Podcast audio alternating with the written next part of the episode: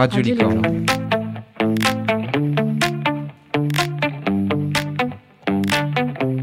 Lycée de Cornouailles. Radio Licorne. Le magazine Le Premier. Le Premier. Info, Info. culture, société, Sport. interview, Interview. Le premier Le Mag, le magazine des lycéens. Radio Licorne. Sur Radio Licorne. Sur Radio Licorne. Radio Licorne. Bonjour chères auditrices, auditeurs ou autres spectateurs, je vous accueille aujourd'hui pour une nouvelle édition de votre rendez-vous d'information, le premier Le Mag, la deuxième édition de cette année avec aujourd'hui un programme chargé et haut en couleur. C'est Marion qui ouvrira le bal en nous emmenant en voyage à travers toute l'Europe. Mais sinon, au programme aujourd'hui, en deuxième partie d'émission, on aura notre page culture. Nous irons sur le mont Olympe avec le deuxième numéro des potins de l'Olympe de Margot et Luan, puis le jeu vidéo Hades présenté par Alexandre. Iwen nous parlera ensuite du film Le Tirailleur qu'il est allé voir au cinéma, pour finir enfin avec euh, la chronique musicale spéciale rap de Yann. Mais avant ça, connaissez-vous la semaine de la presse et de l'information à l'école? C'est en ce moment, notamment au CDU du lycée. Comment s'informer en 2023 Ce sera le sujet de notre dossier du jour. Le programme est très chargé, alors commençons tout de suite avec Marion qui nous emmène en voyage en Europe. Radio Licorne. Oyez, oyez. Aujourd'hui, je commence ma chronique par une citation tibétaine. Le voyage est un retour à l'essentiel. Et si je te propose, Léo, de voyager gratuitement, qu'est-ce que t'en dis? Ah bah moi je suis tout de suite d'accord. hein. Je te présente alors Discover Europe. C'est un concours qui permet euh, aux jeunes de voyager en Europe 1 à 30 jours grâce à un titre de transport qui leur est offert et qu'ils auront gagné. Donc le concours sélectionne des jeunes de 18 ans qui résident dans un pays euh, qui participe à Erasmus ⁇ Donc on peut retrouver aussi bien l'Italie, euh, la Hongrie ou encore l'Islande. La règle de base, c'est que les candidats sélectionnés doivent voyager en train. Bah ça a l'air vachement intéressant, est-ce que tu peux nous en dire plus? Eh bien oui, donc euh, candidater à ce concours, c'est possible chaque printemps et chaque automne, tous les ans.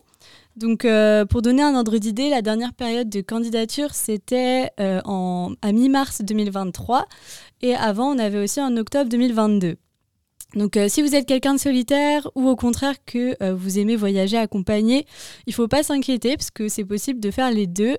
Donc euh, si vous participez en groupe par exemple, vous êtes tirés tous ensemble au sort ou pas du tout. Donc est-ce que Léo, tu peux essayer de deviner le nombre de personnes qui ont reçu ce pass depuis sa création? Euh, C'est dans toute l'Europe, c'est ça? Oui, c'est ça. Alors ça doit bien dépasser les 100 000, non? Exactement, donc depuis 2018, il y a eu plus de 165 000 jeunes qui ont bénéficié d'un titre de transport. Donc quand le train est passé, on ne le rattrape pas, alors foncez sur l'occasion et inscrivez-vous au concours Discover Europe. Ah mais je suis super déçu moi Marion, Le- la période vient de passer et j'ai pas su attraper le train justement. Qu'est-ce que je fais? Bah, Léo, si t'as raté le coche et que t'as plus de 18 ans, ne t'inquiète pas. Est-ce que t'as déjà entendu parler des passes interrail? Euh, ça me dit quelque chose mais je crois pas vraiment savoir ce que c'est. Donc les passes in- interrail, euh, c'est une initiative européenne qui permet de voyager dans 33 pays avec un seul pass. Donc euh, comme le concours Discover Europe, il permet d'emprunter un nombre illimité de trains sur euh, une certaine euh, durée avec euh, présentation du pass. Mais euh, ce qui change, euh, c'est qu'Interrail, c'est payant et par contre, c'est pour tous les âges. C'est payant, c'est-à-dire c'est combien à peu près? Parce que moi je suis pas vraiment Crésus. Donc, ce qui est intéressant avec Interrail, c'est qu'il y a différents passes. Donc, en fait, il y a les passes Interrail global qui permettent d'aller dans différents pays. Et là, vous choisissez vraiment votre durée. Donc, 3 jours, 4 jours de train, 7 jours de train sur un mois. Donc, euh, ça varie en fonction de ce que vous avez envie. Puis, il y a aussi les passes Interrail pour un seul pays. Donc, là, les tarifs sont aussi moins chers. Et euh, les tarifs, ils varient euh, selon les destinations qui sont choisies et la durée de votre voyage. Donc pour donner une fourchette, on est entre 100 et 900 euros à peu près. Et le pass le plus populaire, c'est un pass global de 7 jours, sur 7 jours de train, donc possible sur un mois. Et il est à 264 euros, donc ça devient très très vite rentable, puisque euh, par exemple un trajet pour faire euh, bah, de- de- d'une capitale à une autre capitale, on est sur plus de 100 euros, donc euh, ça devient super cher. Bah merci, c'est hyper sympa pour l'instus. Mais toi Marion, t'as pas prévu de voyager en Europe aussi? Ben oui, si, si, si, si je vous parle de ce concours et d'Interrail, c'est parce que j'ai remporté un titre Discover Europe. Et comme dit Otis dans Astérix et Obélix Mission Cléopâtre, je dis merci à la vie, je lui dis merci, je chante la vie et je danse la vie.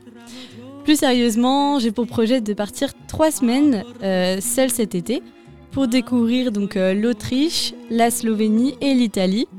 Donc euh, aller à Vienne, Ljubljana, le lac de Côme, Rome et Gênes. Euh, et euh, je reviendrai à temps normalement pour les vieilles charrues si tout va bien, mais ça sera pour une autre chronique. Bah j'espère pas, faudrait pas aller se perdre en Europe quand même. hein. Eh ben oui, donc le train c'est écolo, ça fait découvrir des super endroits et c'est pas cher. Alors vous signez quand? Radio Licorne. Et bah honnêtement, ça donne envie de signer tout de suite. Moi, j'y j'y file Marion pour la semaine prochaine du coup. Merci beaucoup pour ta chronique, puisque après avoir voyagé en Europe, euh, nous voyageons dans l'information avec notre dossier de la semaine. Radio Licorne. Euh, Aujourd'hui, nous avons avec nous Nils, Nils qui va nous parler euh, de la- du danger euh, des réseaux sociaux pour les démocraties, c'est ça? C'est ça, et je vais commencer par vous poser une question. Qui parmi vous utilise les réseaux sociaux? Euh, Moi, beaucoup. Tout le monde. Tout tout, le monde dans le, dans le bureau. On est 12. 12. Et alors au niveau mondial, on estime le nombre d'utilisateurs de réseaux sociaux à 4,2 milliards. Ça fait donc plus de 12. Plus d'un terrien sur deux possède donc au moins un compte Facebook, Instagram, Twitter, TikTok, Snapchat, YouTube, Biril, LinkedIn, Twitch, Reddit, Pinterest, WhatsApp, Discord ou Telegram. Vous voulez la liste des réseaux chinois? Ah, ça va durer longtemps, je le sens. Du coup, non, merci. Pour moi, ça, ça se fera l'affaire. hein. Ah bon? Parmi ces utilisateurs, combien ont conscience que les réseaux sociaux peuvent avoir un impact sur la démocratie? Ah, sur les 4,2 milliards, doit pas y en avoir beaucoup. Alors ça tombe bien, Radio Licorne est là pour en informer le plus grand nombre. Et pour commencer, je vais évoquer le phénomène de bulle de pensée dans laquelle les réseaux sociaux peuvent parfois vous enfermer. En effet, les algorithmes qui sont derrière chaque réseau social sont conçus pour nous montrer ce qui nous plaît en espérant nous garder plus longtemps sur l'app. Ce système est parfait pour regarder des vidéos de chats, mais il devient plus problématique quand il s'agit de s'informer et par extension de se forger une opinion politique. En empêchant les utilisateurs d'être confrontés à des idées différentes des leurs, les réseaux sociaux contribuent à la polarisation des opinions et à la propagation de la désinformation, notamment à l'aide de théories complotistes qui plaisent aux esprits les plus naïfs. Amis américains qui nous écoutez, ne vous sentez pas visés. D'ailleurs, Donald Trump avait reconnu lui-même, peu après son élection en novembre 2016, que Facebook, Twitter et Instagram avaient contribué à sa victoire. En revanche, il n'a étonnamment pas évoqué le rôle de Cambridge Analytica dans son accès au pouvoir. En effet, son équipe de campagne a utilisé les services de l'entreprise pour influencer les intentions de vote des Américains sur les réseaux sociaux, et tout ça à l'aide de données personnelles de 70 millions d'Américains issus de leur compte Facebook. C'est aussi Trump, quatre ans plus tard, qui mobilisa ses partisans sur Twitter pour contester les résultats de l'élection présidentielle de 2020, à l'issue de laquelle Joe Biden l'a battu. The 45th President of the United States of America.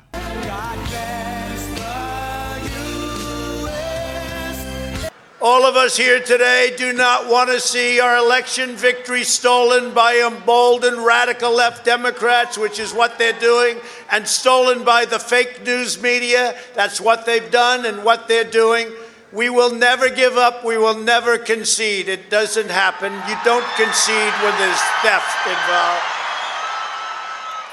Trump les invitait alors le 6 janvier 2021 à lancer un assaut sur le Capitole dans le but d'empêcher la certification finale des résultats du vote. Les manifestants utilisaient des hashtags pour se rallier entre eux et tweetaient pour diffuser des informations en temps réel sur l'événement. Après l'invasion, l'Oiseau Bleu a pris des mesures pour réduire la propagation de la désinformation et de la violence sur sa plateforme. La société a suspendu des comptes liés à l'insurrection, notamment celui de l'ex-président, qui a d'ailleurs été jugé responsable des 5 morts et des 140 policiers blessés lors de l'émeute. Euh, je crois qu'il y a un événement tout aussi grave et assez similaire qui a aussi attiré ton attention. Oui, plus récemment au Brésil, les réseaux sociaux ont aussi servi à l'organisation d'un événement antidémocratique similaire à celui de Washington. En effet, le 30 octobre 2022, Jair Bolsonaro, président d'extrême droite du Brésil, est battu par Lula, situé à gauche de l'échiquier politique. Et donc, le 8 janvier 2023, les partisans de Bolsonaro envahissent la place des trois pouvoirs à Brasilia pour protester contre l'élection de Lula élu démocratiquement. Depuis la défaite de Bolsonaro dans les urnes, c'est sur les réseaux sociaux, notamment WhatsApp et Telegram, que ses supporters se sont organisés pour planifier les manifestations et organiser les campements. Le slogan Stop de style a fait son apparition dans la twittosphère d'extrême droite, comme ce fut le cas aux États-Unis en janvier 2021. La propagation de fausses informations était d'autant plus simple pour les soutiens de Bolsonaro puisque tous les modérateurs brésiliens avaient été licenciés depuis le rachat du réseau par Elon Musk en octobre 2022. Et Bolsonaro avait d'ailleurs qualifié ce rachat de souffle d'espoir. Pour conclure sur les réseaux sociaux, vous risquez de vous faire enfermer dans une bulle de pensée, de vous faire influencer sur vos intentions de vote, et vous pouvez aussi, cerise sur le gâteau, organiser des événements antidémocratiques. Quel monde merveilleux qu'est le cyberespace. Effectivement. Heureusement, des solutions sont mises en place pour protéger les internautes et par extension la démocratie. De nombreuses rédactions agissent contre les fake news, comme les décodeurs du monde par exemple. Au niveau européen, l'Union européenne a élaboré en 2016 un règlement RGPD pour protéger les données personnelles des internautes. Cela pourrait permettre d'éviter un Cambridge Analytica bis par exemple. Bref, la démocratie peut s'inquiéter des réseaux sociaux, mais elle peut aussi garder espoir quant à sa survie. Radio Licorne. Waouh, honnêtement, ça décoiffe assez quand on parle de politique et de réseaux sociaux comme ça. Ça inquiète. Ça inquiète au niveau mondial, mais aussi au niveau individuel. Et en parlant de niveau individuel, euh, Jean-Louis, je crois que tu as fait un micro-trottoir, ou plutôt micro-couloir, sur, euh, pour euh, les élèves et étudiants de l'établissement à propos de la question de comment ils pouvaient s'informer. C'était la semaine dernière. euh, J'ai pris mon micro en effet et je suis allé poser euh, cette question aux internes euh, du lycée de Cornouailles. Comment s'informent-ils? Comment font-ils pour s'informer aujourd'hui? Principalement via les réseaux sociaux. Mais je vérifie toujours les sources sur euh, les journaux et tout ça. Le Monde, euh, Ouest France, euh, Le Parisien et tout ça. Euh, bah, moi, je m'informe euh, avec les réseaux sociaux d'abord. J'ai que Instagram. Je m'abonne à des journaux comme Brut euh, ou des personnalités. Bah maintenant je suis plus abonnée mais je sais qu'avant j'étais abonnée à des magazines euh, ouais pareil d'actualité quoi. bah moi je m'informe généralement avec les réseaux sociaux en m'abonnant à des journaux qui sont de base papier comme par exemple Le Monde. Bah, principalement euh, en allant sur euh, les sites euh, comme par exemple le Telegram ou euh, le 20 minutes, Euh, principalement avec les réseaux sociaux, Euh, Instagram ou TikTok des fois. Euh, bah, je passe un peu comme tout le monde par la télé, les, les, les réseaux sociaux également, les chaînes d'information en continu, genre BFM TV, euh, CNews, euh, tout ce qui est en continu le matin quand je me lève, quand je suis pas à l'internat. Et euh, bah, sur les réseaux sociaux, et puis sinon par le biais de ma famille aussi qui, est- qui s'informe également. Euh, moi, pour m'informer, je, bah, comme Mathéo sur les réseaux sociaux, puis, euh, puis par le journal aussi, puisque euh, bah, mon père euh, ramène souvent le journal à la maison, puis les réseaux sociaux euh, principalement. Mais euh, souvent, je regarde des documentaires ouais, sur Arte ou sur. euh, Mais je crois que je suis abonné à, à Brut et Combini sur Insta. Voilà. Euh, Il y a certains journaux en ligne, par exemple, on peut prendre euh, bon, Combini, basique, on peut prendre Brut, on peut prendre euh, BuzzFeed, mais ça c'est pour l'étranger. Euh, sinon, il y a aussi le euh, Washington Post, voilà, version française. Et puis sinon des documentaires euh, de société euh, Arte euh, sur euh, bah, les crises sociales, euh, enfin le sport. euh. Soit je lis le journal ou soit je regarde sur les réseaux sociaux, sur certains, euh, certains sites d'actualité sur les réseaux sociaux. Sur Brut ou autrement, il y a Hugo, euh, Hugo Décrypte sur, euh, sur TikTok. De plusieurs manières. Je fais un peu euh, bah, par la radio, le journa- les journaux, Euh, France Inter, euh, France Culture, Europe 1 parfois. Et euh, bah, aussi un petit peu par Instagram sur des, sites, euh, enfin des comptes comme Brut. Mais euh, j'aime pas trop. Enfin, je, je suis pas sûre à chaque fois de la fiabilité. Et donc, qu'est-ce que tu retiens au fond de ces réponses, Jean-Louis? Eh bien, on peut retenir quand même de la richesse euh, des, formats que les, lycéens utilisent euh, pour s'informer, euh, et puis de leur diversité aussi. C'est-à-dire que, alors, on, entend évidemment hein, beaucoup les, réseaux sociaux revenir dans, leurs propos pour, s'informer, mais on entend aussi, voilà, le journal que qu'un parent ramène à la maison, la télé, des magazines, des documentaires aussi. notamment sur une chaîne comme celle de- Donc euh, voilà, une, variété quand même de, supports et d'entrées pour, euh, pour s'informer aujourd'hui. Alors j'en ai profité, Léo, pour euh, leur poser une deuxième question. Cette deuxième question, c'était, voilà, en Bretagne, aujourd'hui, est-ce qu'il y a un sujet qui te préoccupe plus qu'un autre? La langue bretonne qui se fait un peu oublier. Donc je sais que c'est un peu d'actualité avec les écoles du monde. Sinon, je ne m'y connais pas trop. Euh, bah, déjà par rapport à l'environnement et au progrès qu'on peut faire et à ce qui reste à faire euh, pour euh, nous, parce que bon, bah, c'est sûr que c'est pas gagné. Et aussi bah, par rapport à là, ce qui se passe en ce moment, donc euh, la, réforme des retraites, euh, le 49.3, parce que en soi ça nous concerne parce que c'est nous qui allons plus tard en payer les conséquences si on fait rien maintenant. Donc bah euh, voilà, préserver la nature et la mer surtout, parce que c'est un peu ce qui nous entoure le plus ici. Je sais que ceux qui viennent là pour l'été, souvent ils polluent les dunes, ils les saccagent, ils, ils plantent leurs tentes là-bas et tout. Et du coup bah ça fait reculer les, les dunes et, et ça, bah, ça les détruit, ça détruit bah, du coup des écosystèmes. Bah pas vraiment, du coup moi je, je préfère, enfin ça m'intéresse plus de m'informer euh, à une échelle internationale. Bah, c'est pour ça, moi, je, je voudrais travailler dans le dans l'environnement plus tard. Donc, euh, oui, ça me préoccupe quand même un petit peu. Hmm, Peut-être la préservation du patrimoine en Bretagne. Hmm, on n'en entend pas beaucoup parler. C'est la, la communauté euh, autour de la Bretagne, toute la culture et tout ça, de la langue et tout ça, des écoles d'Iwan qui sont pas trop euh, acceptées au sein du gouvernement. Euh, L'agriculture en Bretagne, parce que euh, bah, il y a de moins en moins d'agriculteurs et je trouve ça, je sais pas, je trouve c'est quand même préoccupant parce que bah, personne s'y intéresse trop alors que c'est quand même en Bretagne, l'agriculture, le nombre d'exploitations il est quand même en déclin et du coup, ben ouais, moi je trouve que ça me préoccupe quand même. Bien, euh, de manière générale, habituellement pas vraiment, mais ces derniers temps, en fait, je remarque souvent des informations qui encouragent euh, les, gens, euh, les enfants ou les jeunes à apprendre le breton, en fait, parce qu'en effet, c'est une langue qui se perd et je revois de plus en plus ce genre d'informations et du coup, ça commence un petit peu à, m'intéresser, à me travailler. Il y a des algues vertes qui prennent euh, bah, le contrôle des plages. voilà, et c'est un peu inquiétant quoi.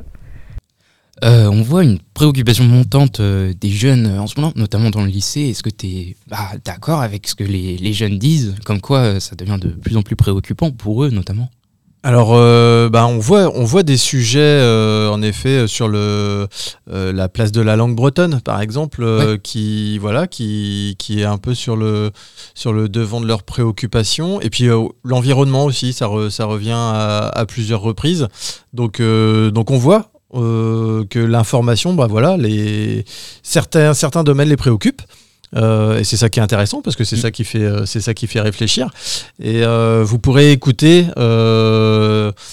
l'émission spéciale qui a été faite par les, les deux groupes de, de lycéens de première de, qui font la spécialité géopolitique. Ils ont reçu deux journalistes, Gwenaël Bron de, de France 3 euh, et hum, Véronique Museau de, Radio Évasion, une radio associative locale. Et l'émission est très intéressante sur, voilà, sur co- comment on s'informe aujourd'hui, comment ça fonctionne aussi, une radio, une télévision. Euh, donc voilà, c'est sur, euh, c'est sur le site de Radio Licorne, sur le, sur le site internet du lycée. Ouais, sur le site du lycée, connectez-vous, allez-y, c'est assez simple. Vous marquez juste euh, l'adresse euh, internet et vous trouverez très rapidement euh, l'interview pertinent. Merci, jean Radio Licorne. Et euh, maintenant qu'on s'est intéressé euh, aux interviews individuelles des lycéens, on va maintenant s'intéresser à un parcours plus euh, éducatif dans l'éducation, puisque nous avons avec nous euh, Marie qui a fait une interview avec Éléonore sur euh, la formation de Sciences Po. En effet, pendant les vacances, je suis allée à la rencontre d'Éléonore, une étudiante de 19 ans en première année dans la filière intégrée franco-britannique de Sciences Po Lille, et elle nous a parlé d'elle. Alors tout d'abord, quel type d'élève étais-tu en terminale? J'étais une élève plutôt sérieuse. J'avais prépare en ligne pour le concours Sciences Po à côté du lycée. Et d'ailleurs, c'était comment le concours Sciences Po? J'ai pas eu le concours général. Je suis dans une euh, double filière où j'ai fait un concours à part. Et est-ce que tu aurais des conseils à donner? C'est super d'emmagasiner plein plein de connaissances, mais si on n'est pas capable de monter une réflexion autour, ça servira à rien. Il faut savoir euh, décloisonner les connaissances. Il faut pas faire l'impasse sur les langues. La dernière épreuve, c'était il donne en même temps la copie d'histoire et la copie d'anglais. Et il faut surtout pas se dire euh, bah je mets l'anglais à la trappe parce que justement souvent c'est ce qui peut faire euh, balancer quoi.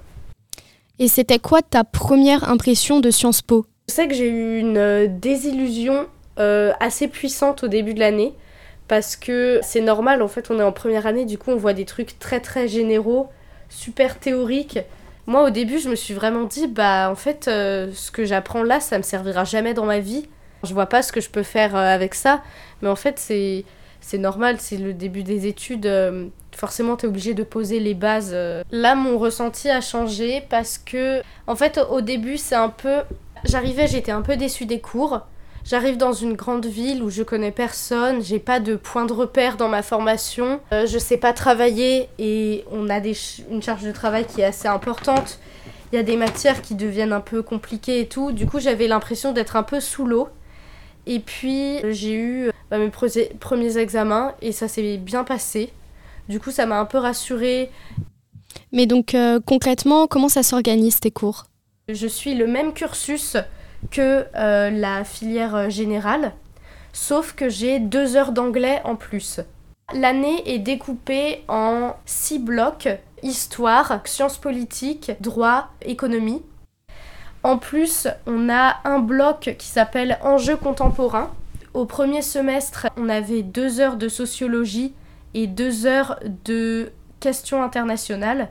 Et maintenant, on a deux heures de économie et politique du réchauffement climatique, deux heures de enjeux de l'éducation. Il y a euh, bah, la, le- la LV1, donc moi par exemple j'ai anglais, et comme je suis en FIF B, j'ai deux heures de culture britannique et deux heures de culture américaine.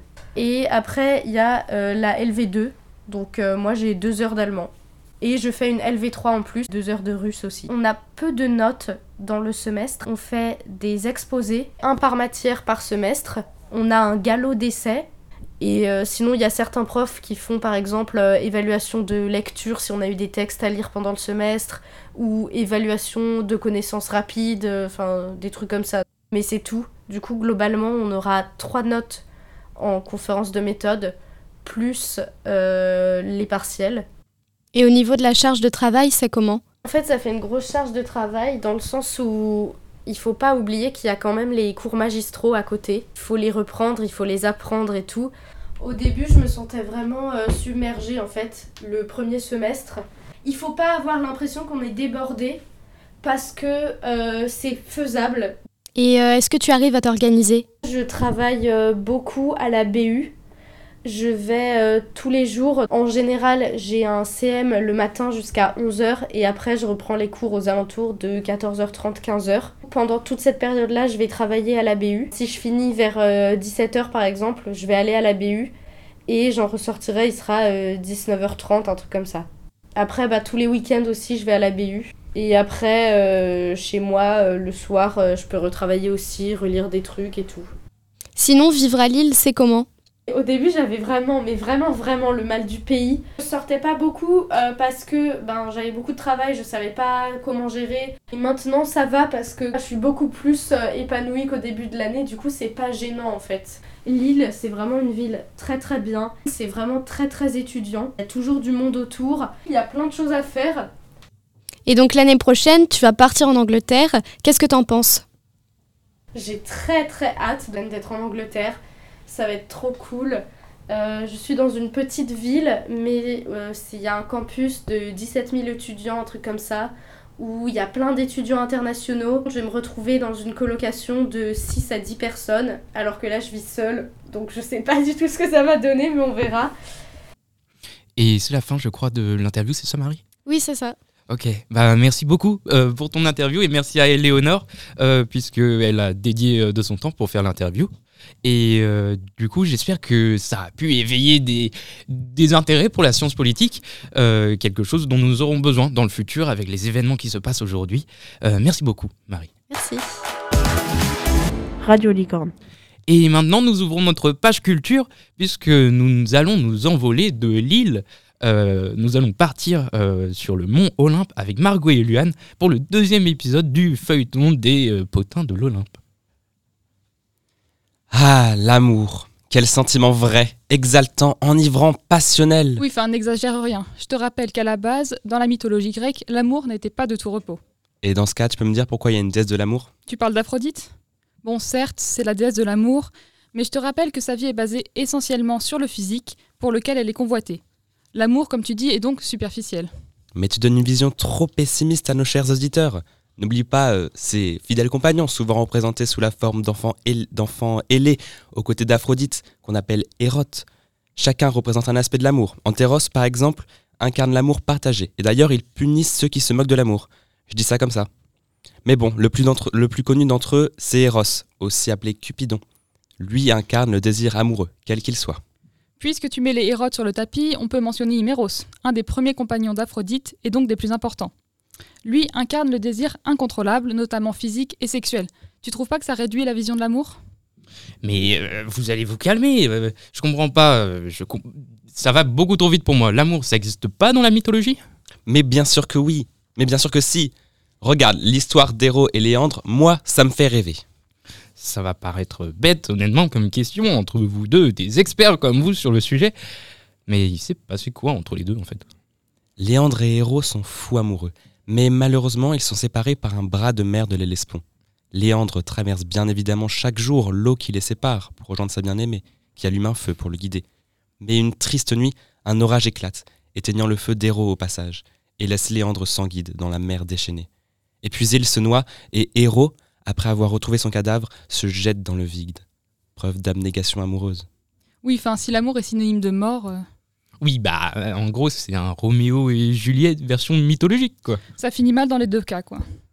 À mon tour de raconter une histoire. Pour punir l'orgueil d'Apollon, Eros lui lança une flèche, provoquant chez lui un amour pour Daphné, une chasseresse réfractaire au mariage et à l'amour. Tiens, ça me rappelle vaguement quelqu'un. Bref, je disais. Apollon a donc reçu la flèche d'amour et Daphné de son côté fut frappée avec une flèche provoquant l'aversion. Apollon commença à traquer euh, Daphné tel un sauvage jusqu'à ce qu'elle demande secours à son père qui va alors la transformer en laurier. Désespéré, euh, Apollon fit du laurier sa plante sacrée. Vous voyez, comme quoi même Eros fait euh, voit l'amour comme une punition. L'amour est donc dans la mythologie une véritable malédiction qui a ruiné la vie de Daphné. Mais euh, je comprends pas, j'ai entendu parler euh, des conquêtes du roi des dieux. L'amour, ça doit bien exister quand même, non? Ne parlons pas de ça. Ah bah si, parlons-en de Zeus. C'est le plus gros charmeur que l'Olympe n'ait jamais connu. Il accumule à lui seul 20 conquêtes qui sont aussi bien des mortels que des immortels. Et en plus, il se sert de beaucoup de ruses, plus ou moins habiles, pour avoir ce qu'il veut. Comme la fois où il s'est déguisé en taureau pour approcher et séduire Europe. Tout cela en étant marié à Héra, qui, je le rappelle, est sa sœur quand même. Justement, Héra n'est-elle pas la preuve que l'amour existe? Elle qui réprimande les conquêtes de son mari par jalousie, preuve qu'elle a tout de même des sentiments pour lui. Héra, par exemple, maudit Héraclès, fruit d'une lésion entre Zeus et la nymphe Io, en lui inspirant une folie sanguinaire qui le mène à tuer ses enfants et sa femme en les méprenant pour ceux de ses ennemis. Ça montre quand même que l'amour est source de conflits, de tromperies et de comportements immoraux. Les dieux mettent leur désir avant tout, et cela teinte donc l'amour d'un voile sinistre. Bon ok, j'admets que certains dieux sont parfois des contre-exemples à l'amour. Mais l'amour existe toujours malgré tout. Oui, et la meilleure forme d'amour reste quand même l'amour platonique. Chez les Grecs, l'amitié, comme celle qui unit Achille et Patrocle, par exemple, est un sentiment encore plus fort et plus important, et il reste bien plus, bien plus fiable que la passion amoureuse. Ouais, bref, c'était les potins de l'Olympe. Radio Licorne. Waouh, honnêtement, euh, j'ai beaucoup appris durant cette euh, période de temps où, honnêtement, je n'ai fait que voir deux personnes qui se criaient dessus sur le plateau. Mais euh, tout de suite, on va rester sur l'Olympe. Pas pour se crier dessus, ou plutôt cette fois essayer de survivre, puisque on est avec Alexandre dans la mythologie qui va nous parler du jeu vidéo Hades. Salut Alexandre. Oui, bonjour Léo. Vous aimez la mythologie antique? Vous aimez vous battre contre des centaines d'ennemis pour atteindre votre objectif? Vous avez une relation compliquée avec votre père? Alors ne cherchez plus, Hades est fait pour vous.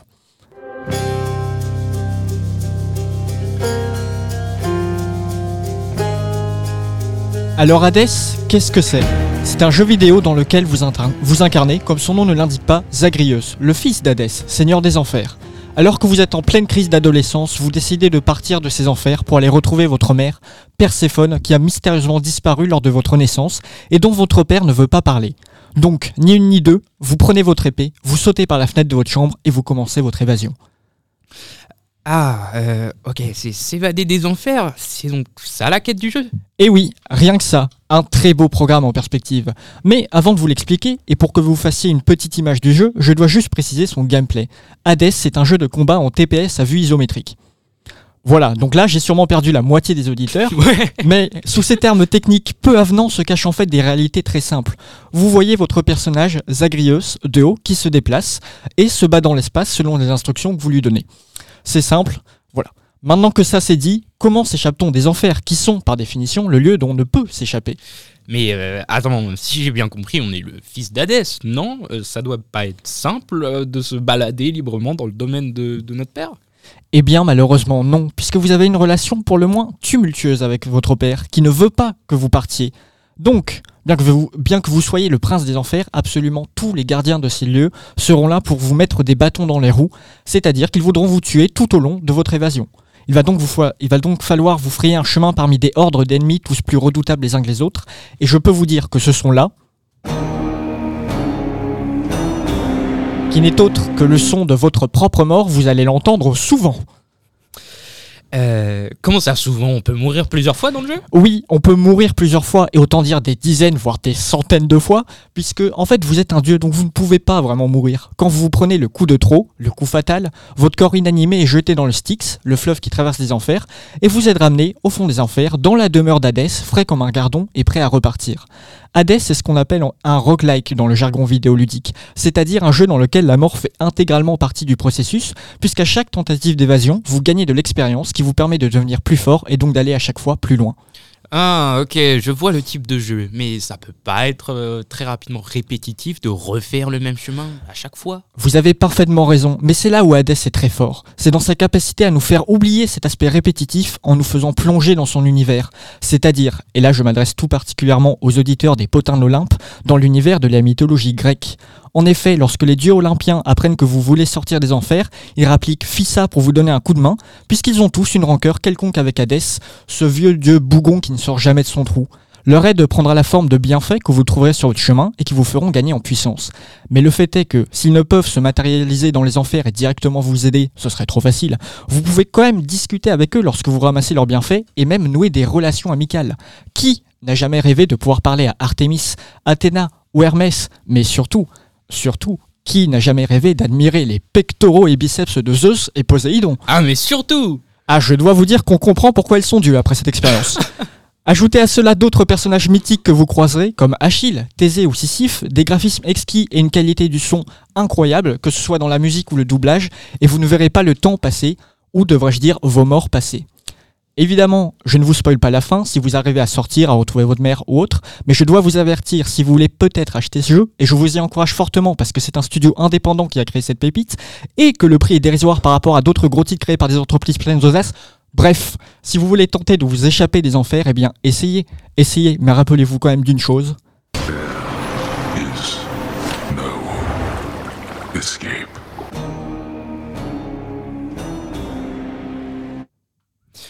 Waouh Eh bien, Alexandre, moi j'ai quand même bien envie de m'échapper des enfers, mais merci pour ta chronique, merci euh, de nous avoir pu présenter l'enfer sur Terre, l'enfer de la mythologie, l'enfer d'Hadès. Radio Licorne. Eh bien, euh, maintenant euh, qu'on va s'échapper euh, des enfers, comme Alexandre nous l'a montré, euh, on va filer dans les salles de cinéma avec la chronique d'Iwen sur le tirailleur, je crois. Bonjour euh, Léo. Bonjour chers auditeurs, chers auditrices. Donc comme a dit euh, Léo avant, donc je vais vous parler du film Le Tirailleur qui est sorti le 4 janvier 2023. Incorporé. Africains du Haut-Niger, du Sénégal, de la Guinée, du Soudan. Vous allez contribuer à cette éclatante victoire. koye guerre guerre? Après cette bataille, vous ne serez plus des indigènes, vous serez des Français Donc, le Tirailleur est un film réalisé par Mathieu Vadepied. Il raconte l'histoire émouvante des soldats sénégalais qui ont combattu pour la France pendant la, Première Guerre mondiale. Pour l'accompagner dans ce film, le, le réalisateur a invité Omar Sy et Alassane Diong, qui est le neveu de Omar Sy, pour jouer des soldats sénégalais, et de Johan Bokeh pour interpréter un sous-officier français. Omar Sy joue le, le rôle de Bakary Diallo et Alassane Diong joue le rôle de Tierno Diallo, qui est le fils de Bakary Diallo. Jonah Bokeh joue, lui, un soldat lieutenant Chambreau, un lieutenant qui va entraîner Bakary et Tierno dans les terribles batailles de la Première Guerre mondiale. Ça a l'air euh, absolument terrible. Est-ce que tu pourrais nous faire un résumé du, film?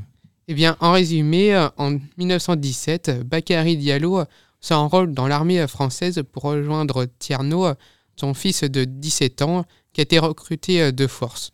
Envoyés sur le front, euh, père et fils vont devoir affronter la guerre ensemble, galvanisés euh, par la fougue de son sous-officier euh, qui veut euh, le conduire au cœur de la bataille. Tierno va s'affranchir et apprendre à devenir un homme, tandis que Bakary va tout faire pour l'arracher au combat et le ramener sain et sauf. D'accord. Euh, c'est donc sur la Première Guerre mondiale. Et est-ce que toi, euh, en tant que spectateur, tu as eu des points positifs ou des points négatifs en, en regardant le film? Alors euh, oui, je l'ai beaucoup aimé ce film, car ce n'est pas tous les jours qu'on peut avoir un film sur les soldats sénégalais pendant la Première Guerre mondiale. Sinon, je l'ai trouvé très prenant, euh, car dans ce film, il y a un lien euh, père-fils euh, très présent, surtout vers la fin. C'est une, histoire intrigante et réaliste. Il y a un grand effort sur les accessoires, comme les casques, les fusils. Mais surtout, nous avons enfin un film qui parle d'autre chose que des soldats français ou des soldats allemands. Aussi, les acteurs qui incarnent les tirailleurs parlent plusieurs langues africaines, notamment les deux personnages principaux du film qui parlent le Peul, une langue parlée dans l'ouest de l'Afrique. Dans ce film, il y a une chose que je trouve assez positive, mais que d'autres voient d'un mauvais œil, c'est que ce film fait vide. Mais il apporte une atmosphère moins brutale, plus concentrée sur la vie du père et du fils. Cependant, comme tout bon film, il y a quelques points négatifs. Mais le seul point qui me gêne dans ce film, c'est le fait qu'on voit peu le champ de bataille et que le les personnages le traversent assez facilement. Mais pour en conclure, je vous conseille d'aller voir ce film historique qui retrace la vie des tirailleurs pendant la Première Guerre mondiale. Je trouve qu'il est moins brutal que les autres films sur cette période. Je le considère comme un film familial qu'il faut voir absolument. Radio Licorne. Merci beaucoup, euh, Iwen, euh, pour ta chronique. Moi, personnellement, ça me donne beaucoup envie d'aller le voir. Euh, maintenant, on va tout de suite euh, se diriger, non pas vers les salles de cinéma, mais vers les enceintes de musique, puisque nous avons avec nous Yann pour faire monter le son avec sa chronique sur Hamza, je crois. Salut, aujourd'hui j'ai décidé de vous parler d'un Belge d'un mètre soixante qui consomme un peu trop de substances illicites. Il se prénomme Hamza. Mais euh, Hamza, euh, je connais son prénom, mais c'est qui euh, comme individu? Hamza, de son nom complet euh, Hamza, Al-Farisi, né le 1er août 1994 en Belgique. C'est un rappeur, chanteur et beatmaker belge d'origine marocaine. Vous le connaissez sûrement pour ça. le ciel, je suis fade up, fade up now.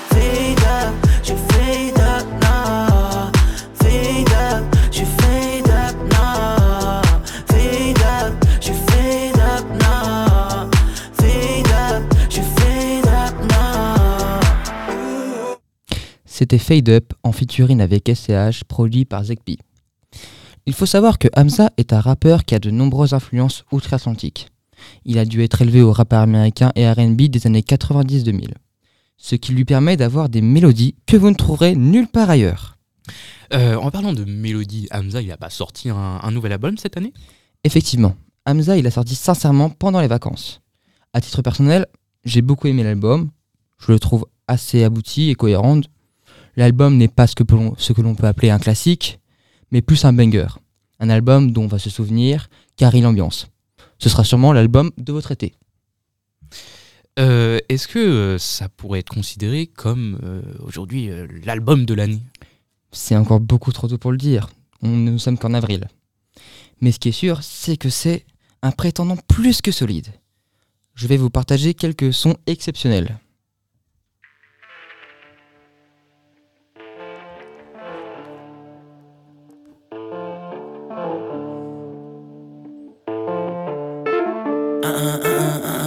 Say hello to my little friend. Pick up, le boy est résilié. Je peux mettre un diamant au doigt d'une teinte. Je suis gang affilié. Comme j'ai mon beretta, je marcherai jamais seul, mec. Fais ça comme ça, Dio. En 10 minutes, j'ai déjà fini la hot tech. J'ai fumé mon cardio. Demande à Rappi, c'est minimum 13. C'est que la ligue. C'est rare d'avoir un feat avec un artiste américain. En plus, que l'artiste respecte le français. Pour rappel, sur le nombre de rappeurs français et anglophones qui ont dû collaborer, il y a dû avoir au moins 5 bons feats. De tête, je vous dis Caris et Futur, d'où sort la légendaire phrase Mais c'est quoi ce poulet Et euh, Franglish et Don Toliver. Mais Sadio, ben, c'est vraiment fusionnel. C'est efficace. Ce n'est pas une grande prise de risque, mais c'est ce qu'on aurait pu euh, s'attendre. C'est un des rares sons de l'album aussi où Hamza il rappe. Quand à Offset, il fait ce qu'on peut attendre de lui, hein, avec les Migos, et c'est très bon. Baby, baby, baby, baby. J'ai câblé pour toi, sans intérêt. Me demande pas pourquoi. Ce soir j'innove, j'fume la zaza. Un tas de tourments qui me suivent, qui me Pour la suivent. quatrième collaboration entre Damso et Hamza, ils ont décidé de faire fort. Sur un, sub, sur un sample de Tube Lady de Mojo, ce son, c'est pour moi ce que font les meilleurs artistes. L'alchimie, la mélodie, la technique, tout marche. On aimerait avoir plus de collabora- collaborations comme ça dans la musique en général. Et Damso, il est exceptionnel, avec une arrivée digne de Darvador dans l'épisode 4. Mais ce son est raté. Il n'apporte rien de différent au son de base qui est Tube Lady. C'est presque les mêmes paroles, et dans l'album, il n'a rien à faire. Le découpage de l'album, c'est super important, et là, il casse littéralement la trame. Si vous voulez un son pareil dans l'album, je vous conseille d'écouter Kokoro. Et là, vous serez vraiment pas déçus. Euh, Ça, c'est pour les, pour les cubes en duo, je crois. Mais qu'est-ce que ça donne pour les morceaux en solo? Bah, les morceaux en solo, euh, ils sont tout simplement exceptionnels. Qui va de Free Usual, Codeine 19 ou encore Tsunami Bien sûr, tous ne sont pas réécoutables hors de l'album. Je pense à Murder ou Plus jamais la même, qui sont oubliables. hein. Mais la majorité des sons vont, sont bons, voire très bons. Je vais vous dire quelque chose, de peut-être très cliché, mais je vous conseille d'écouter vous-même l'album pour vous faire votre propre avis. Et surtout, pour avoir du miel dans les oreilles, vous, sentir comme Winnie l'ourson. Le Sauce God a sorti un album qui était aussi bon, voire meilleur que ses anciens albums. Le futur du rap belge a encore de beaux jours. Radio Licorne. Moi, j'ai bien envie de ressembler à Winnie l'ourson aussi en mettant ce miel dans mes oreilles, mais malheureusement, je pourrais pas le faire avec vous, euh, chers auditeurs, puisque ça conclut notre émission aujourd'hui, notre deuxième émission. Émission, je ne sais plus parler après avoir écouté tant de choses si intéressantes.